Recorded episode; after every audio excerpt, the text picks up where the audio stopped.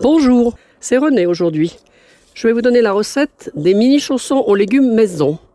Pour 4 personnes, il vous faut une pâte feuilletée, une courgette, un oignon, deux carottes, un poivron rouge ou jaune, un jaune d'œuf, de l'huile d'olive, sel, poivre, paprika, 200 g de coulis de tomates et 75 g d'emmental.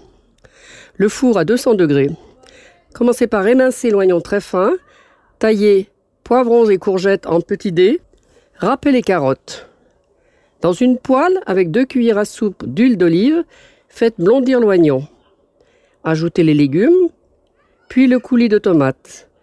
Assaisonnez, sel, poivre, paprika à votre goût. Cuisson 20 minutes à feu doux en surveillant. Ensuite, dans la pâte feuilletée, découpez à l'emporte-pièce des disques de pâte de 10 à 12 cm. Au milieu, mettre une cuillerée et demie de légumes, saupoudrer des mentales râpés.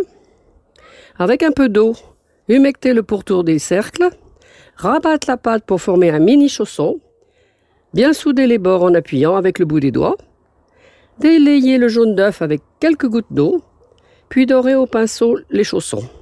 Cuire 15 à 20 minutes à four à 200 degrés. Bon appétit